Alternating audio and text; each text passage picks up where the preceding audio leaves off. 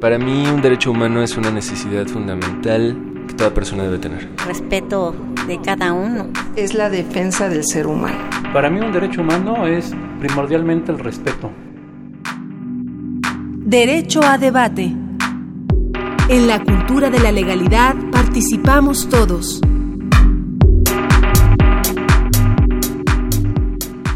Hola, ¿qué tal? Muy buenos días. Como cada lunes les da la más cordial bienvenida a Diego Guerrero. Estamos en Derecho a Debate, en la cultura de la legalidad participamos todos. El día de hoy nos encontramos en un espacio maravilloso, la Suprema Corte de Justicia de la Nación. Platicaremos con el ministro José Ramón Cosío, a quien presentaremos más adelante. Algunos puntos que nos gustaría tratar con él van a ser el tema de universidad pública y libertad de expresión, matrimonio igualitario, derecho indígena, restricción de derecho, en fin, muchos temas son los que se pueden platicar con el ministro, quien se ha caracterizado no solamente por su participación en el ámbito jurisdiccional, sino tiene una amplia trayectoria académica. El día de hoy, la esencia principal de los programas son los estudiantes. Y como cada lunes nos acompaña un estudiante, el día de hoy Raúl Antonio Contreras, quien es estudiante de tercer semestre de la Facultad de Derecho. Raúl, un placer tenerte el día de hoy aquí en Derecho a Debate. Gracias por la invitación, Diego. Me siento muy congratulado de estar aquí contigo el día de hoy. Una gran oportunidad de conocer al ministro Cosío. Muchas gracias. Y bueno, eh, antes de entrar en materia, escuchemos qué pasó a lo largo de la semana en los derechos humanos. Estas son tus derechos en breve. Escuchemos. Tus derechos en breve. El problema en México es que no hay seguridad en la tenencia de la tierra. Eh, hay tierra social que pasa privada de manera irregular. El tema es saber qué hacer con la tierra y que haya certeza que lo que es social sea social y se beneficien los ejidatarios, los comuneros, que lo que es privado también haya seguridad eh, en ese paso. Y bueno, la Comisión Nacional de los Derechos Humanos emitió la recomendación 52 diagonal 2016, dirigida a Jesús Sergio Alcántara Núñez, director general de la Comisión para la Regularización de la Tenencia de la Tierra, CORET, por violaciones a los derechos a la legalidad y seguridad jurídica en agravio de 13 personas y al derecho de petición en relación con la obligación de garantizar los principios de legalidad y seguridad jurídica contra una mujer. Por ello, este organismo autónomo recomendó que en un plazo razonable se regularicen y escrituren los inmuebles involucrados en las acciones y omisiones acreditadas, se realicen todas las medidas legales, administrativas, financieras o de cualquier índole, así como emitir una circular a todos los servidores públicos de la CORET, donde se establezca que todos los servicios que se brinden deben ser con calidad, calidez, debida diligencia y respeto a los derechos humanos de los usuarios y escribir a las personas agraviadas en el Registro Nacional de Víctimas e inscribir a las personas agraviadas en el Registro Nacional de Víctimas. Hay quienes defienden sus tierras en el campo, hay quienes defienden su barrio ante un proyecto de desarrollo que les va a arruinar lo poco que tenían de terrenos propios, ¿no?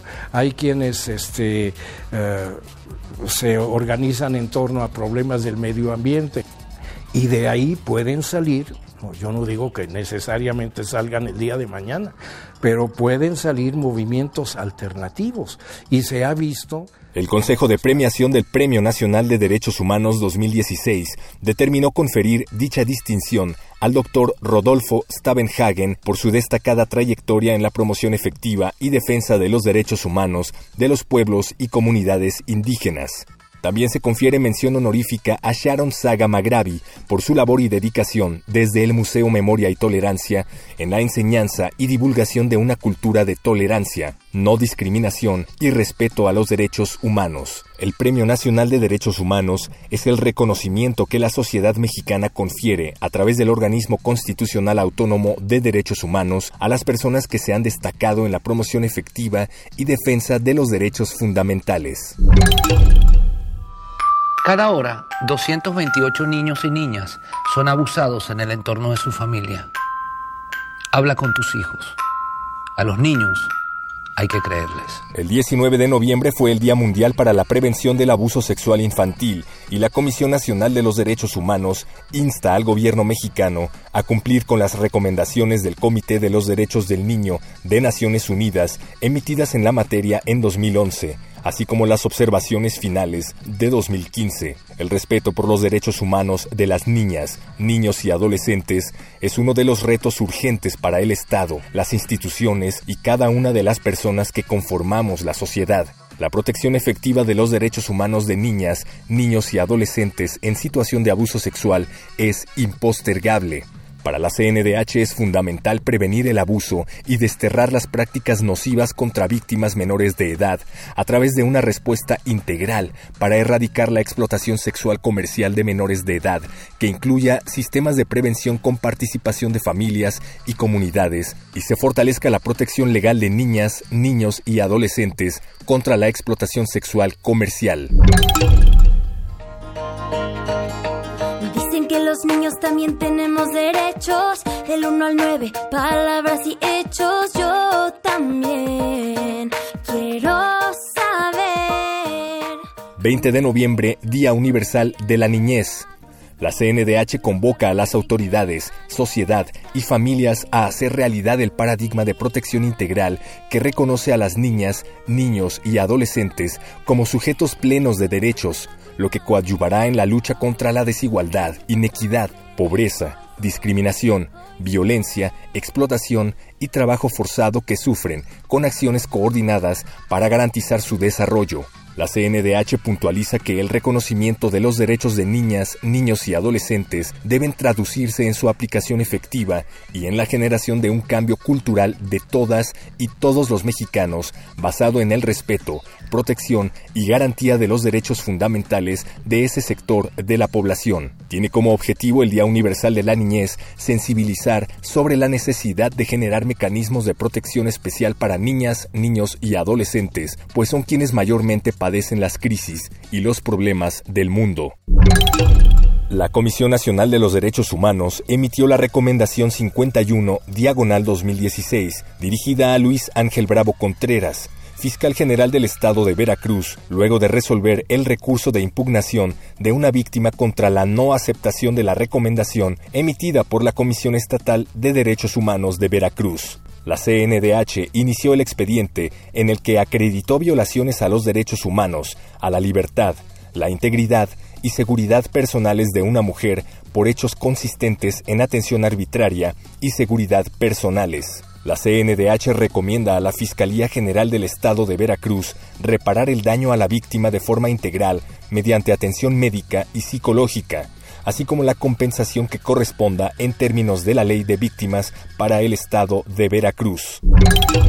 Bueno, ahora le vamos a platicar acerca de cifras alarmantes. En México, 36.7% de la población vive en situación de pobreza.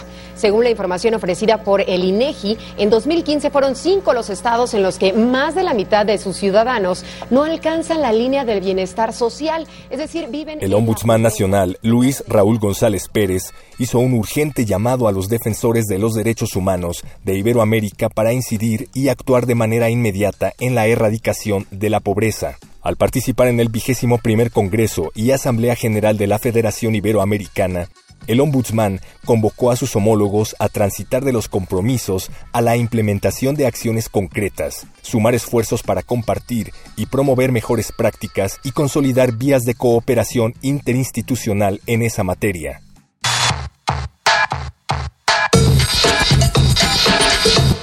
Y bien, estas fueron tus derechos en breve, las noticias que pasaron a lo largo de la semana en materia de derechos humanos. Como les habíamos anunciado anteriormente, el día de hoy nos acompaña el ministro José Ramón Cosío y iniciaremos la entrevista. Ministro, eh, antes de empezar esta eh, presentación hablamos de que muchos temas se pueden abordar con usted, incluso antes de introducirnos, eh, y los toca de una forma desde una perspectiva jurisdiccional, que es la labor que usted realiza como ministro, pero su formación ha sido académica incluso eh, tiene una formación 100% académica que le permite tener un enfoque completamente eh, mucho más amplio. En alguna ocasión, y me atrevo a decirlo en estos micrófonos, platicaba con el doctor Héctor Fix Fierro, y él decía que cuando usted estuvo a cargo del Departamento de Derecho, dice, tuvo, fue un boom. Es más, cuando ese fue ministro le agradecimos porque Jurídicas volvió a tener mayor presencia porque el ministro tuvo una gran, gran participación desde su labor en el ITAM y creo que eso se ve reflejado también en las resoluciones que ha tenido como ministro. Un placer tener el día de hoy. No, al contrario, muchas gracias. Muy amables, de verdad, por esta oportunidad. Al contrario, bueno, a mí me gustaría iniciar con una de las preguntas. Eh, usted publicó un libro precisamente sobre los derechos indígenas junto con la Comisión Nacional de los Derechos Humanos. Y retomando esa parte, a mí me gustaría preguntarle qué medidas se deben adoptar para garantizar el acceso a la justicia, eh, los derechos políticos, los derechos sociales, económicos y específicamente una parte que me interesa mucho por, por, lo que he trabajado sobre los derechos culturales de las comunidades indígenas. ¿Cómo poder garantizar estos derechos? Mire, después de la, eh, del levantamiento del ZLN, yo creo que se nos vino en el país un proceso muy importante en el cual la presión social, la presión internacional, la manera en que se plantearon las reivindicaciones eh, de los grupos, de los individuos indígenas, eh, fue muy importante. Se logró la reforma constitucional, yo creo que en general es una buena reforma, pero encuentro que hay allí un problema, como en tantas otras cosas del país. Se hace una reforma constitucional muy potente, sobre todo la del apartado B, muy poco desarrollada, y después de eso no se ha hecho una transformación general digamos, de pueblos, comunidades e indígenas en lo individual. Creo que este sí sigue siendo un déficit que tenemos como país. Ahora, concretamente en cuanto a su acceso, el problema es que en muchas ocasiones los pueblos, las comunidades, los indígenas están en una condición de gran marginación. Consecuentemente, venir a la jurisdicción nacional les es muy difícil. Eh, los juicios que llevamos aquí a veces son muy costosos, son largos, son muy técnicos. Consecuentemente, encontrar quién representa estas comunidades en los litigios es muy complicado. Recientemente han empezado a aparecer algunas comunidades, en el caso del acueducto Independencia, eh, otro caso que tuvimos aquí de los yaquis, al fin, pero son casos aislados todavía. No logramos que estén presentes eh, entre nosotros en esos litigios, reivindicando sus propios derechos. Hay algunas organizaciones no gubernamentales con litigio estratégico que han hecho un buen trabajo, de verdad hay que reconocérselos, para traer sus casos, pero siguen estando muy ausentes. Eso por un lado. Y por otro lado, ya lo decía hace un momento, en la parte de los derechos sociales, yo creo que de las cosas más importantes que hay en la Constitución es este apartado B del artículo segundo y lo han litigado muy poco Ahí hay eh, acciones, prestaciones, inclusive creo que eso y el, eh, la garantía de salarios de la burocracia federal eh, y los recursos para el desarrollo del apartado B son las únicas dos cosas que están etiquetadas a efecto de que el Congreso de la Unión, particularmente la Cámara de, Diputados, el presupuesto de egresos, les garantice recursos. Pero realmente siguen estando alejados de nosotros en ese sentido. Y este sí me parece que es algo que tanto la Comisión Nacional, las comisiones locales, las organizaciones no gubernamentales, sí tendríamos que hacer este esfuerzo. No es un esfuerzo artificial, es traerlos a la, o permitirlos o ayudarlos a que vengan a la jurisdicción, que desde aquí definamos sus derechos, digamos qué cosas tienen en la Constitución reconocidas y eso me parece que los ayudará a constituirse de una mejor manera. ¿Cómo garantizar, y quizá retomando esta parte de los derechos indígenas, el tema del derecho a la consulta? esta posibilidad de garantizarles a las comunidades el reconocimiento de cuál es su posición respecto a diversos temas, retomando también esta parte de las comunidades indígenas. Bueno, el derecho a la consulta lo hemos estado manejando en los últimos años, no solo respecto de los indígenas, sino también respecto de algunos otros colectivos, las personas con síndrome eh, autista, los hemos estado eh, eh, reconociendo estos derechos, algunos de fuente convencional, algunos de fuente nacional. Pero, pues eh, otra vez, ¿cómo se les va a garantizar el derecho si no vienen con nosotros? Es muy difícil que la Suprema Corte, sin un litigio concreto, diga cosas de la Constitución. A veces la gente dice, bueno, ¿y por qué la Corte no dice estas cosas o los tribunales? Pues porque nosotros tenemos que esperar a que alguien venga, nos plantea algo en un litigio y respecto de ese litigio nosotros digamos eh, eh, la respuesta. Entonces, si las personas no logran venir, este tema general del acceso a la justicia, hay partes de la Constitución que no se van a desarrollar eh, tristemente. Y eso me parece que no logra recrear toda la pluralidad que la propia Constitución reconoce. Lugar a dudas y aprovecharíamos incluso estos micrófonos para hacer ese llamado. Claro. Eh, nos escuchan los universitarios, nos escuchan jóvenes, eh, académicos, que precisamente haciendo este, este análisis, esta reflexión en torno al tema, se empiezan a traer estos asuntos a la Corte como de gran relevancia, sobre todo reconociendo que uno de los ministros ha tenido mucha sensibilidad y mucho trabajo en torno a este tema. Entonces, pues aprovechamos estos micrófonos. Son varios los temas que nos gustaría tocar con usted, son muchos los temas que usted ha ido abordando. Este, y en algunos minutos, pues nos gustaría, y para eso le cedo el micrófono a nuestro amigo Raúl Antonio Contreras. Mi pregunta va dirigida hacia el, matri- hacia el matrimonio igualitario. El tema del matrimonio igualitario ha generado un debate dentro de la sociedad. Incluso la iniciativa del presidente Enrique Peña Nieto, que sería discutida esta semana en la Cámara de Diputados y se pospuso hasta el próximo año. Sin embargo, la Corte de Justicia de la Nación ha tenido una posición al respecto. ¿Podría hablarnos sobre la misma y cuál es su postura a título personal al respecto? ¿Cómo no? Mire, el tema del matrimonio igualitario ya lleva muchos años, yo diría, aquí en la Suprema Corte. Llegaron casos de distintos estados de la República, Oaxaca, Colima, eh, varios estados que han estado viniendo. El problema es eh, así. Dos personas del mismo sexo desean contraer matrimonio, se presentan ante el oficial del registro civil o juez del registro civil de la entidad correspondiente. Cuando hacen la solicitud, el juez les contesta no puedo casarlos. ¿Por qué razón? Porque el Código Civil de mi estado dice que el matrimonio es la unión de un hombre y una mujer y en muchas ocasiones dice cuyo fin, con la finalidad de mantener, procrear la especie. Entonces, ante esa negativa, estas personas estuvieron promoviendo juicios de amparo indirectos. Estos juicios de amparo fueron revisados por nosotros y lo que nosotros determinamos es que eran inconstitucionales esas disposiciones. Y esto fue unos tres años en donde estuvimos sosteniendo estos criterios. Donde se generó una reacción social fue cuando nosotros establecimos una jurisprudencia de las que le llamamos genérica, diciendo que esos códigos que habían sido impugnados o todos aquellos que estuvieran en una situación semejante eran inconstitucionales. Ahí hubo una primera reacción social. Pero esa reacción todavía, digamos, se matizó. Donde me parece que sí ya hubo una reacción muy importante en términos eh, sociales y en términos religiosos, como parte del fenómeno social, fue cuando el presidente de la República presentó, lo que usted decía muy bien, una reforma al artículo cuarto constitucional. Allí sí tuvimos estas diversas reacciones.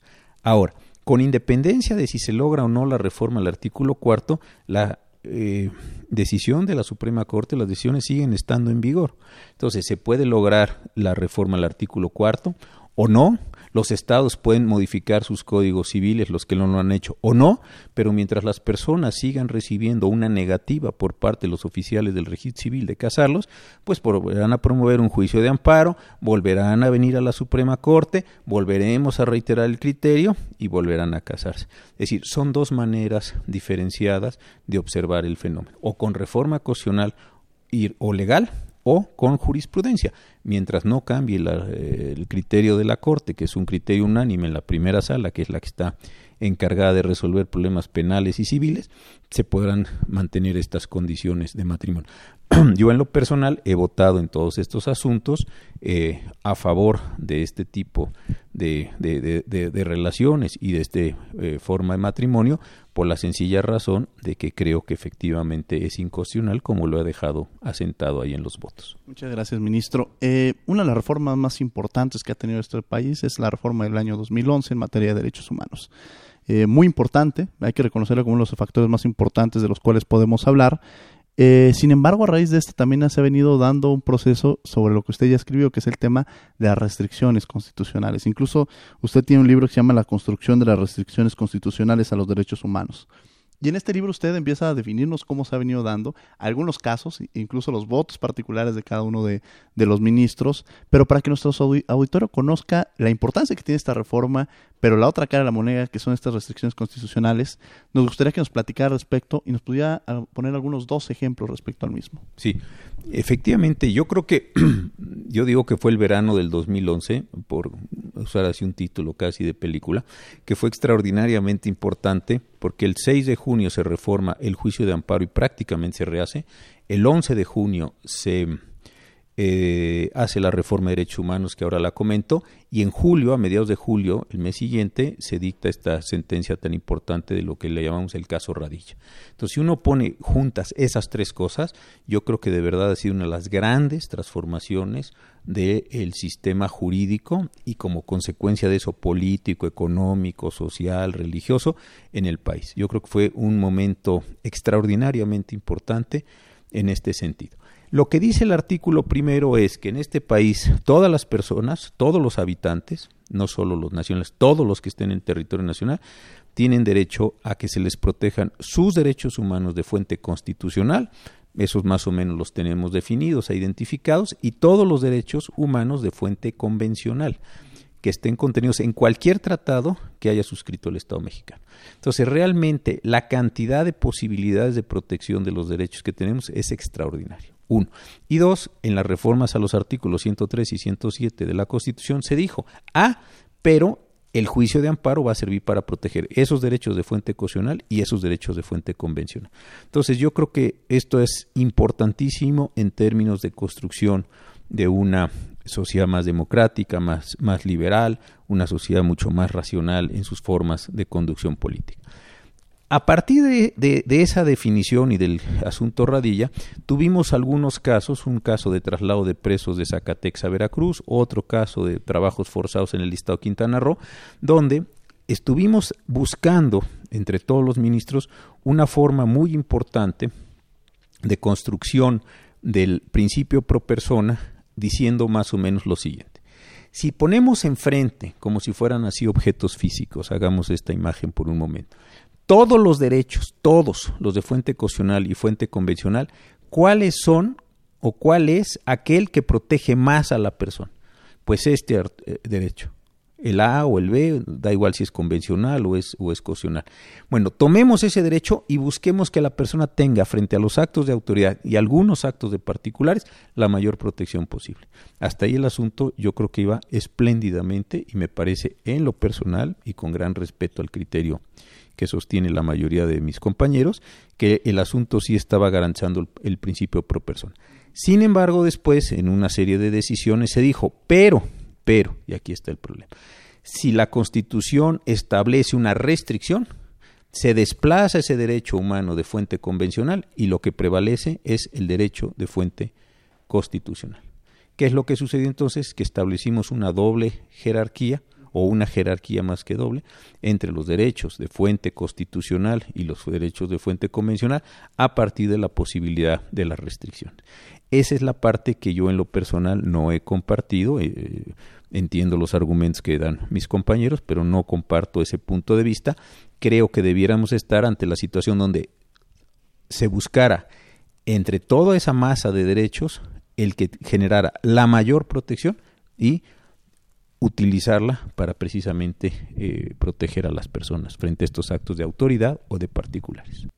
Muchas gracias, ministro. Pues bueno, Raúl, lo que quieras es parte de, pero las preguntas que tú quieras hacer, el micrófono está abierto para ti. En estos días se ha estado discutiendo la acción de inconstitucionalidad número 122-2015, referente al derecho de réplica. ¿Nos podría decir cuál es su posición al respecto de este tema, por favor? Sí, yo lo que veo en algunas discusiones es esto. Pareciera que hay un derecho a libertad de expresión general, que está muy bien, que está garantizado, reconocido, para que en los medios se diga todo, construyamos otra vez sociedad democrática, expresemos pluralismo, etcétera, y una idea de las restricciones como si las restricciones fueran contrarias a la libertad de expresión. Y yo creo que el asunto no es así. Yo creo que en un juego entre libertad de expresión y posibilidad de réplica, sí se va construyendo todo este imaginario, todo este diálogo social que es tan extraordinariamente importante. Esa es, digamos, la premisa de la cual yo parto. Entonces, ¿las personas tienen derecho a replicar? Pues sí, sí tienen derecho a replicar, porque precisamente con eso se constituyen las ideas, los pensamientos, las opiniones que nos permiten orientarnos y más o menos construir sociedad democrática. Ahora bien, ¿Para qué sirve el derecho de réplica? Yo creo que debe servir el derecho de réplica solo para corregir las partes muy gruesas de la desinformación. Me parece que es excesivo imponerle a los medios de comunicación, que son sujetos privilegiados, sujetos regulados, sujetos con responsabilidades, la necesidad de cada cosa que se diga inexacta, corregirla. Si yo, por ejemplo, nací en la Ciudad de México, esto es lo que digo es correcto, y es verdad, pero como viví unos años en Colima, muchas personas dicen que yo nací en Colima. No, yo quiero mucho a Colima y estoy muy agradecido con él. Pero si ante esa afirmación yo hablo al noticiero y decir, quiero aclarar que yo nací en la Ciudad de México y no en Colima bueno, que tengo 55 años, pero si alguien dice que tengo, ah, quiero aclarar que no tengo 55 años, no tengo 58, sino, oiga, quiero si eso es así, se destruye cualquier posibilidad de comunicación. Creo entonces que la posibilidad de emitir este o de ejercer este derecho de réplica debe ser ante cosas eh, grandes, uno. Y dos, si efectivamente me agravia, si efectivamente me agravia, me quedan las acciones civiles. Yo puedo demandar o al medio o al periodista en un juicio civil que no tiene que ver con réplica para que me indemnice por el daño que sufrí. Si a mí me acusan de cosas que son absolutamente falsas y de verdad me agravia, bueno, vayamos a un juicio civil. Una consecuencia del juicio civil es que me van a indemnizar económicamente y otra es que van a hacer la rectificación, pero son dos cosas distintas. Entonces, en principio yo creo que hay que dejar que todos nos expresemos, todos, que podamos corregir algunas de las cosas verdaderamente importantes y otra, que nos queden expeditos los medios, algunos penales, yo no soy muy favorable a eso, pero están ahí algunos medios penales y sobre todo medios civiles para hacer correcciones grandes. Más o menos por ahí está mi, posición en este asunto. Muchas gracias, ministro. Y le quiero hacer una pregunta que en lo particular al respecto del tema de, de las restricciones constitucionales me genera una, una duda, que es el tema del arraigo. ¿Me podría dar su postura al respecto de si es considerada una medida de, digamos, eh, cautelar o una medida de auxilio en una investigación? Sí, justo yo creo que el tema de cómo se introdujeron estas, estas restricciones tiene mucho que ver con el arraigo. Hubo una reforma constitucional que se promovió desde la presidencia de la República en otro sexenio, en el cual se dijo, ah, la Corte declaró inconstitucional el arraigo. ¿Cómo hacemos constitucional arraigo, pues lo ponemos en la Constitución. Eso podría tener una condición que salvara la constitucionalidad. Sin embargo, y, ese es un buen ejemplo que, que usted pone, si nosotros dijéramos que el arraigo tiene que ser interpretado a la, en relación con los derechos de fuente constitucional y los derechos de fuente convencional, probablemente encontraríamos un derecho en la Convención Americana que restringiera o de plano disolviera la condición del arraigo. Eso es precisamente en esos casos como el que usted señala del arraigo, donde sí se da uno cuenta que este tema de las restricciones no solo es una teoría, no solo es una retórica, sino que tiene funciones operativas muy importantes respecto a lo que está aconteciendo en el país. Entonces, creo, bajo esa perspectiva, que si no existieran las restricciones, uno podría decir, el arraigo no cabe en esto y en esto, o nunca. ¿Por qué? Porque hay una posición mucho más favorable, desprendible desde la convención. Entonces uno se da cuenta que esto que a veces parece que son discusiones teóricas o discusiones doctrinales o discusiones académicas, tiene un enorme impacto en la vida diaria de muchas personas que siguen estando arraigadas en determinadas condiciones y que de eso depende su libertad o, no. Bien, estamos en derecho a debate, en la, participación de todos es muy importante. recordamos que estamos en arroba derecho a debate, en Facebook estamos en derecho a debate para que nos den sus comentarios respecto al tema. Ministro, a mí hay un artículo utilizando los micrófonos de Radio UNAM que me gustó mucho y que es relacionado con el tema de las universidades y la libertad de expresión. Me parece que la libertad de expresión es un, un, elemento fundamental de toda institución educativa, de todo, son estos espacios precisamente donde nos permiten hacer estos análisis, estas reflexiones. Sin embargo, llega a suceder, y sucedió en un caso que usted presenta en, este artículo, cuando esta libertad de expresión puede transgredir, el tema del derecho al honor, o sea, el honor de una persona. Y genera esta discusión de que la persona se puede sentir afectada en relación al comentario que puede llegar a generar este, otra persona. ¿Cuál es, para nos poder platicar un poco sobre esta experiencia, sobre este caso y su posición al respecto? Sí, mire, yo, yo dos cosas previas. En estos días que corren con las elecciones, no solo en los Estados Unidos, sino otros fenómenos que hemos estado viendo, yo estoy preocupado en términos de que estamos circunscribiendo el debate me parece que en tiempos como los que vivimos de enorme angustia, eso sí no lo puedo dejar de reconocer, eh, eh, tiempos de enorme incertidumbre, personas muy lastimadas por crisis económicas, sociales, por un cambio tan grande en una, en una enorme cantidad de fenómenos sociales, religiosos, políticos, es decir, hay que atender eso. Las personas pasan por procesos de angustia y las personas me parece que buscan seguridades en un elector, en, eh, un electorado, en una candidatura, en determinados dogmas, etcétera. Justamente eh, frente a eso tenemos que ejercer la mayor libertad de expresión posible. Hay personas, y lo hemos estado viendo en ciertas universidades de élite, inclusive en los Estados Unidos, donde no se pueden discutir ciertos temas en clase porque los chicos eh, se sienten perturbados. Yo, yo no soy muy partidario de eso. Tampoco se trata de hacer ahí tonterías y hablar de todo eh, sin orden y sin sentido, pero me parece que se está en un espacio con ciertas condiciones donde se pueden debatir las cosas. Yo creo que esto es parte de eh, la manera precisamente de enfrentar la incertidumbre a través de un proceso de discusión y no a partir del silencio. Entonces, eso creo que es de, de, una extraordinaria importancia, sobre todo en los tiempos en los que parece que nos estamos adentrando. ¿no? Entonces, ahí hay un problema. Ahora, en temas de las personas, aquí en la Corte hemos hecho una distinción muy importante.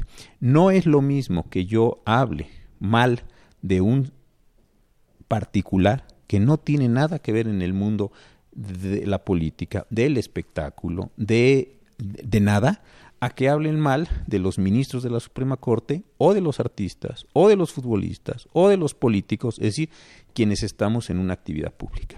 Yo no veo por qué una señora o un señor que esté en su casa tuviera que resistir una feroz crítica desde un medio de comunicación. Esta señora ni se mete con nadie, ni gasta recursos públicos, ni anda metida en, cosas de, más que en su vida particular, en lo que a ella le alcanza con su familia o su trabajo su relación. Pero los que hemos aceptado estar en la vida pública, sí tiene un sentido muy importante que se nos pregunten cosas, que se nos cuestione, que se nos critique. Es decir, lo que hemos dicho aquí es el umbral de crítica al que debemos estar sometidos los que estamos en la vida pública o los que están en la vida privada pero tienen una exposición pública es distinto al que está en la vida privada y no tiene ninguna exposición pública. Yo creo que son tres segmentos de discusión. Entonces, si a mí me dicen, oiga, ¿y usted por qué da clase? Oiga, ¿y usted por qué escribe eso? Oiga, ¿y usted por qué fue a tal lugar de... Eso tiene sentido. Pero a un particular, ¿usted por qué fue vacación? Pues la verdad, ¿a usted qué le importa, no? Ni usted me lo pagó, ni lo pagan mis impuestos, ni estoy metido en nada. A usted realmente no le interesa lo que yo haga con mis vacaciones. A mí sí, porque alguien me puede decir, ¿y a usted quién le paga las vacaciones? ¿Y usted por qué fue en este, a este lugar? Y, y, y esas son preguntas pertinentes por el tipo de asuntos que llevamos, igual que acontece. Entonces, yo creo que es muy importante que diferenciemos entre distintos sujetos y los distintos niveles de crítica a los que cada uno de nosotros estamos sometidos. Y esto sí me parece que es central. Muchas gracias, ministro. Raúl. Señor ministro, me surgió una duda, bueno, sí, una pregunta que le quiero hacer o que me pudiera comentar su postura al respecto de algo que acaba de mencionar, las elecciones de Estados Unidos, que esto es algo que yo creo que a todos nos, nos tiene muy preocupados. Bueno, aquí el asunto yo creo que es muy importante de verlo en muchas magnitudes. Yo escribí la semana pasada en mi columna ahí que tengo y que me hacen el favor de recibirme en el Universal un tema y yo quería hacer una distinción. a las personas les puede caer mejor o peor el señor Trump, próximamente el presidente Trump, pero ese es un asunto que me parece que concentrarlo todo en él es simplificar enormemente las cosas hay un conjunto de personas, el 47.8% de los votantes, 47.5% de los votantes, la señora Clinton tuvo 47.8 según SNN, de los votantes que estuvieron a favor de él. Son personas que no se crearon sus temores, sus fobias, sus representaciones del mundo a partir del señor Trump. Las tienen de hace mucho tiempo, viven en un mundo con ciertas características, piensan de un modo, es decir, ahí hay un electorado muy complejo. La pregunta entonces es, ¿cómo es que estas personas llegaron a constituir un electorado con esas características? Por si todos simplemente decimos, el señor Trump salió, el señor Trump generó un discurso de odio, el señor Trump generó un discurso misógino, cosas que pueden ser ciertas, sí, pero eso explica un porcentaje, no sé si es muy grande o regular, del fenómeno. Pero hay un conjunto de personas que querían o necesitaban o buscaban ese mensaje. Y ahí sí me parece que toda la cosa es mucho más complicada. Y uno puede encontrar ese mensaje no solo en los Estados Unidos, sino en el Reino Unido en una parte importante. Está aumentando un electorado en muchos países europeos, en la sociedad austriaca, en la sociedad francesa, en la sociedad holandesa, es decir, en la sociedad griega. Hay fenómenos que van aumentando en, en estas cosas. Entonces, ¿qué está pasando socialmente para que haya un producto social como estas personas que pueden sostener esos discursos y qué está pasando socialmente para que haya personas que necesiten ese discurso para sentirse identificadas, constituidas, arropadas. Eh, podría usar aquí muchísimos verbos, pero hay ahí un, un doble fenómeno. Entonces, creo que sí esto es de la mayor importancia. Y lo que demuestra es que toda esta idea, al menos es mi caso, como yo supongo que la mayor parte de las personas que escuchan este programa, la idea de democracia, la idea de racionalidad, la idea de libre discurso, la idea de derechos, yo creo que sí tenemos que ver que la tenemos que cuidar, ¿eh? porque no es un bien eh, permanente, no es un bien que llegó para quedarse, sino como ha pasado tantas veces en la historia, es un bien que si no lo cuido uno, empieza a tener procesos de reducción o inclusive de regresión. Sí, sin lugar a dudas, el, el, el, análisis debe ser ese. 58 millones de personas siguen o creen en esa posición. Irónicamente, el 9 de noviembre se, se cumplen 25 años de la caída de, del muro de Berlín, y nos pone también esta reflexión de que también ahora seguimos con estas ideas en donde no ha, no ha terminado el tema de la apartheid, no ha terminado el tema de la xenofobia, no ha terminado la discriminación, siguen latentes y creo que ese es uno de los grandes problemas que nos enfrentamos en la sociedad, ¿no es así, ministro? Sí, Sudáfrica y algunos otros países africanos la semana antepasada quisieron renunciar a la Corte Internacional de Justicia Penal. Este no es un asunto trivial. Es decir, salgámonos de la Corte porque, porque no queremos ser juzgados yo creo que es un mensaje peligrosísimo en términos este, sociales, ¿no? Tenemos algunos países que también han abandonado o querido abandonar el sistema interamericano. Es decir, cosas que uno podría haber supuesto como escalas, eh, escalones, como conquistas, como puntos de llegada, uno puede darse cuenta que se pueden disolver. El otro día yo escuchaba una flecha en el tiempo, ¿no? Casi una filosofía de la historia, que todo iba para mejor y no, eso no pasa. Ya uno ha encontrado en la historia, basta revisarla con algún cuidado, donde hay periodos muy, muy regresivos, no, tampoco estoy diciendo que este vaya a ser uno de esos, pero sí me parece que uno tiene que decir, a ver, hay ciertas cosas que uno debe tratar de mantener, ¿no? A mí algo que me preocupa muchísimo es que en estos procesos, cuando empiezan estos temas, hay todo este fenómeno de destrucción de las condiciones alcanzadas en primerísimo lugar por las mujeres. Y este sí es una parte que me parece bien preocupante. Eh, hay un artículo que a mí me gustó mucho y que quiero hacer una reflexión con usted, el de Educación Jurídica y Estado de Derecho, lo escribió como por mayo. En él hace una referencia a los problemas tanto cuantitativos como cualitativos a los cuales van a enfrentar los futuros profesionales del derecho.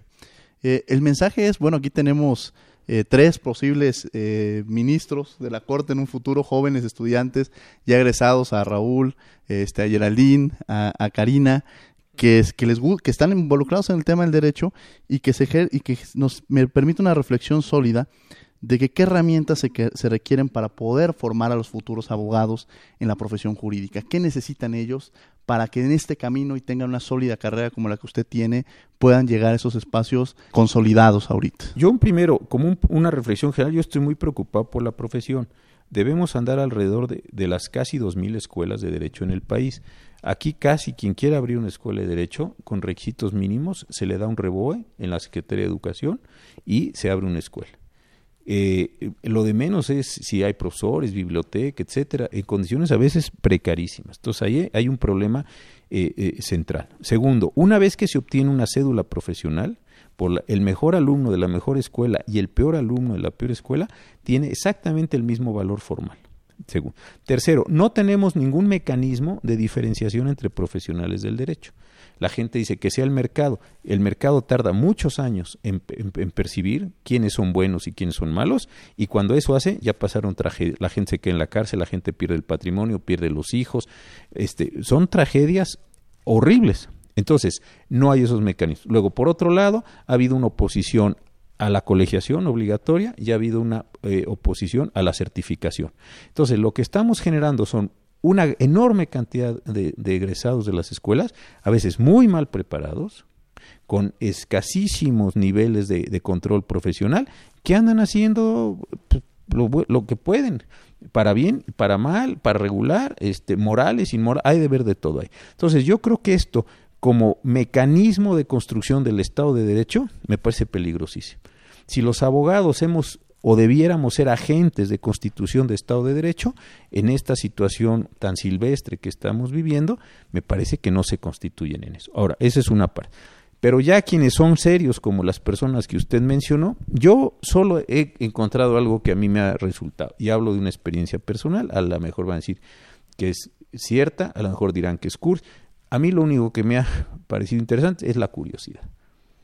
Yo si alguien me dice y a veces me, oiga, ¿y qué hago? Sean curiosos, no simplemente digan, ah, sí, ya lo, a ver, pero ¿de dónde viene? ¿Cómo viene? ¿Qué jurisprudencia? ¿Por qué llegó el artículo? ¿De dónde salió? Y hay que estarle duro, y es un trabajo de todos los días. Al principio cuesta trabajo, luego uno se entrena y es entonces una búsqueda así de, de, de cosas.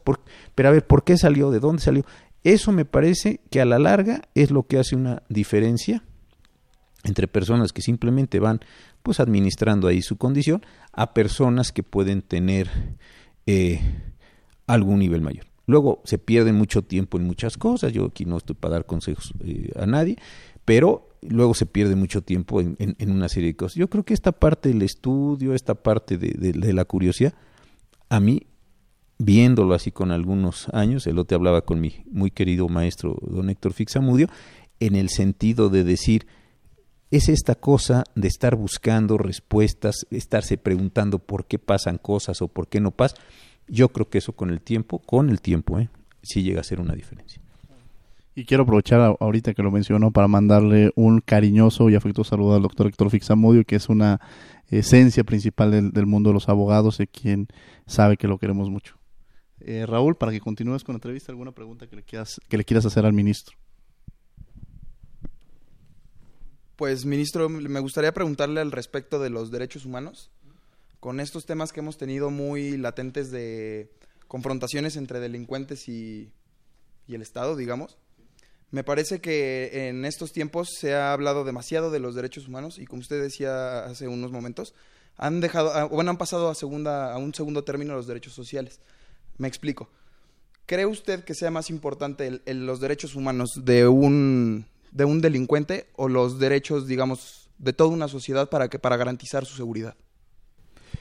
Mire, yo, yo creo que la reforma del 2008 tenía dos objetivos centrales. El primer objetivo central era, vamos a modificar los procesos penales para hacerlos más rápidos, más ágiles, para poder estar en condiciones de llegar mejor a la verdad. Eso desde luego sucedió. Fue la reforma de junio del 2008. Y esto me parece que salió eh, eh, bien. En 2011, como lo comentábamos hace un rato, se hizo una extraordinaria modificación a los derechos humanos. Entonces, ¿qué es lo que sucede uno? Que si uno viera las dos cosas simétricamente diría, ah, en México se garantizan procesos penales ágiles, abiertos, etcétera, pero, y aquí es donde está el punto importante, esos procesos tienen una cobertura de debido proceso gigantesca. Perfecto. ¿Qué es, en mi opinión general, lo que ha sucedido? Que hicimos las reformas a los procesos penales y no hicimos todo lo demás para garantizar que esos procesos penales se pudieran llevar a cabo conforme a un debido proceso. Se capacitaron mal policías, si es que se capacitaron. No se reinventaron los servicios periciales ni forenses. Los defensores públicos siguen estando en una condición muy precaria. Los ministerios públicos tienen una enorme cantidad de trabajo muchas escuelas y facultades de este y departamentos de este país no entrenaron o ni siquiera están entrenando ya a sus egresados.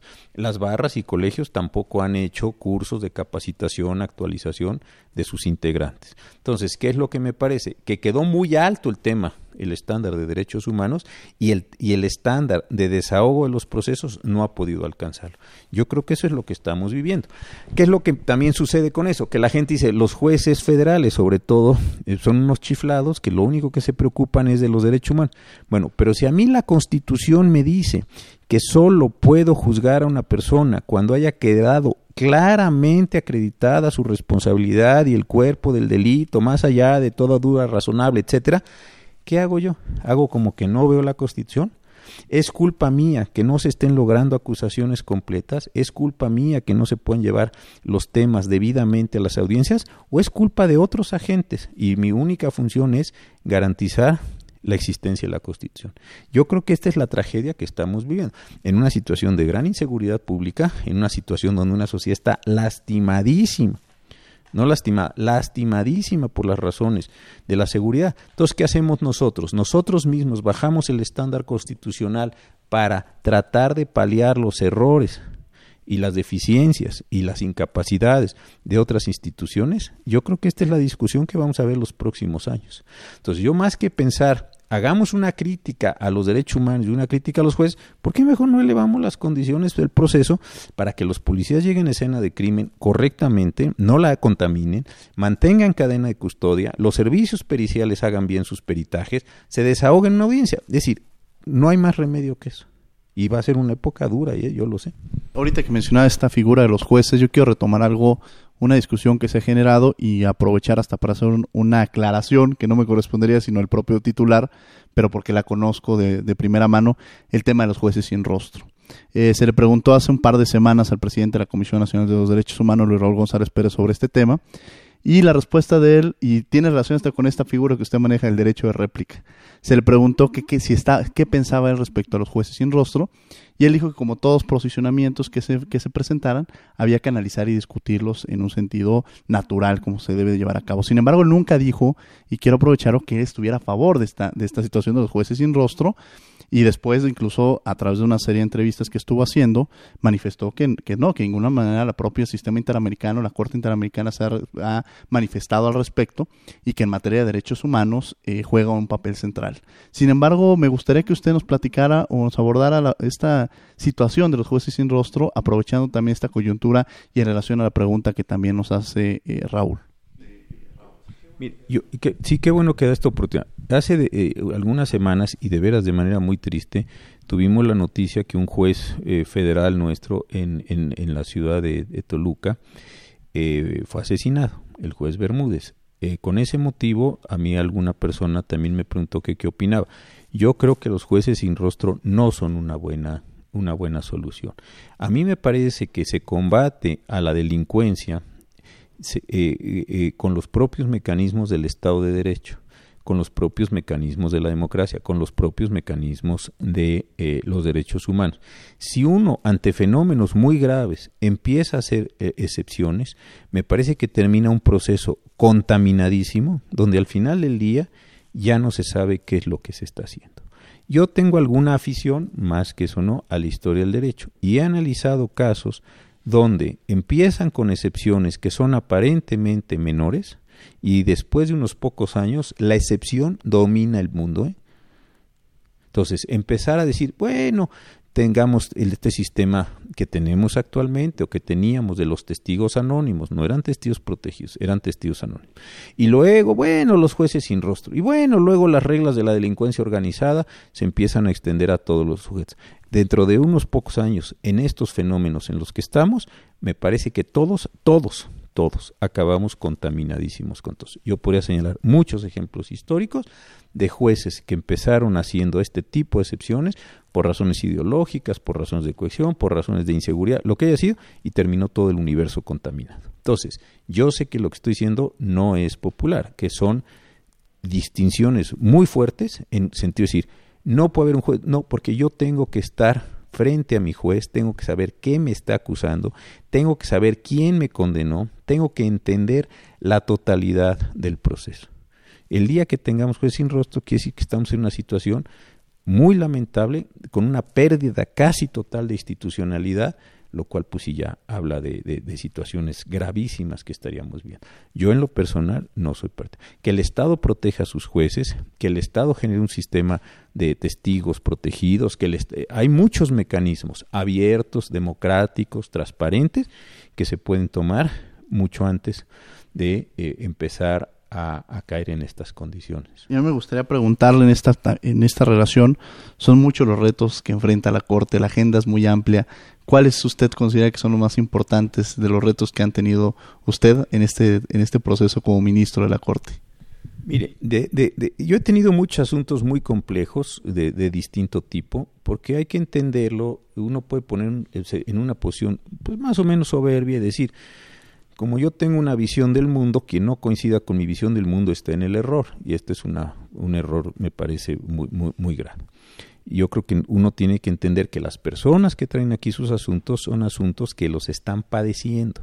La gente no viene a los tribunales a perder el tiempo, a ver eh, qué cosas se le aparecen en la existencia. Viene porque tiene un problema que para ellos es de una enorme gravedad. Entonces aquí hay un problema central.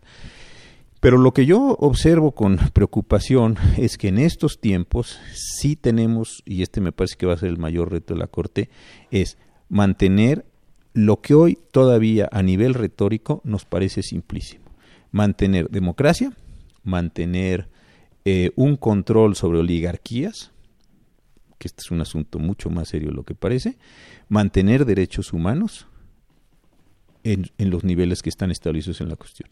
Es decir, me parece que en tiempos de incertidumbre, inseguridad, desesperanza, eh, la gente quiere seguridades, la gente quiere mano dura, la gente quiere excepciones, la gente quiere restricciones.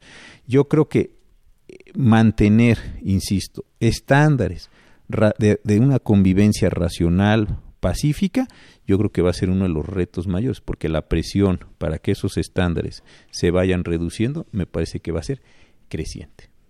Entonces sí creo que hay un reto enorme. Ya no, ni siquiera digo para seguir haciendo conquistas, ¿eh? casi para mantener lo que hay. Yo creo que ahí, con una buena observación, eso es a lo que debiéramos mantener la persona A o la persona B tuvo una violación de sus derechos, a la persona A o a la persona B se le sostiene la violación de los derechos y se asumen las consecuencias. Este creo que es un asunto seriosísimo para los próximos, no solo en México, sino creo que una parte muy importante del mundo. Bueno, para concluir me gustaría, le cedería el micrófono a Raúl para algún comentario, alguna perspectiva que le gustaría hacer sobre la entrevista y pudiéramos después ceder el micrófono al ministro. Pues en realidad, más que nada, agradecerle, ministro, por su tiempo, por aclarar mis dudas, por sus sabias palabras, su amplia experiencia. En realidad no quiero extenderme más que un agradecimiento y pues, eh, reiterar que estamos a sus órdenes. Muchas gracias y les agradezco la oportunidad. Ministro, ¿algún comentario que le gustaría añadir para el programa eh, a los micrófonos de Radio UNAM? Pues mire, yo creo que esta combinación que tienen ustedes entre la Comisión Nacional de Derechos Humanos y Radio, y Radio Universidad es muy importante. De verdad, eh, va a parecer hoy que estoy yo eh, eh, diciendo cosas triviales. Yo creo que no. Mantener la discusión pública, no perder esta idea de que los derechos importan, de que las formas ordenadas de la convivencia, que la racionalidad, que el respeto yo espero e-, equivocarme, pero me parece que es algo que en los próximos años vamos a extrañar muchísimo. Entonces, que mantengan ustedes este diálogo, que vengan jóvenes como hoy con Raúl, que estemos hablando, que seamos capaces de recrear las cosas, de identificar problemas, yo creo que es extraordinariamente importante mantener todos estos espacios de discusión pública pues porque al final de cuentas de esta discusión pública es de las que nos alimentamos, tenemos referentes y más o menos vamos tratando de ordenar nuestra existencia. Pues ministro, le agradecemos que haya estado el día de hoy en Derecho a Debate. A título personal es una persona a la cual se le tiene un gran reconocimiento por sus posiciones en la Corte que siempre son con las que nos sentimos muchas veces identificados y esas voces son las que con las que nos podemos llegar a sentir orgullosos los mexicanos cuando sabemos que estamos en buenas manos, como es el caso del ministro Cosillo. Pues bueno, de esta forma terminamos Derecho a Eh, les agradecemos que hayan estado con nosotros. Voz en cápsula, quiero agradecer a Héctor Castañeda, en los, en los controles técnicos Ernesto Díaz, en redes sociales Karina Méndez y Sofía Cedeño, en la producción a Jessica Trejo, a Jerry por acompañarnos el día de hoy, en los micrófonos Diego Guerrero y Raúl Contreras, y no olviden que nos escuchamos de ley el próximo lunes a las 10 de la mañana. Esto fue Derecho a Debate. Radio UNAM y la CNDH presentaron Derecho a Debate. En la cultura de la legalidad participamos todos.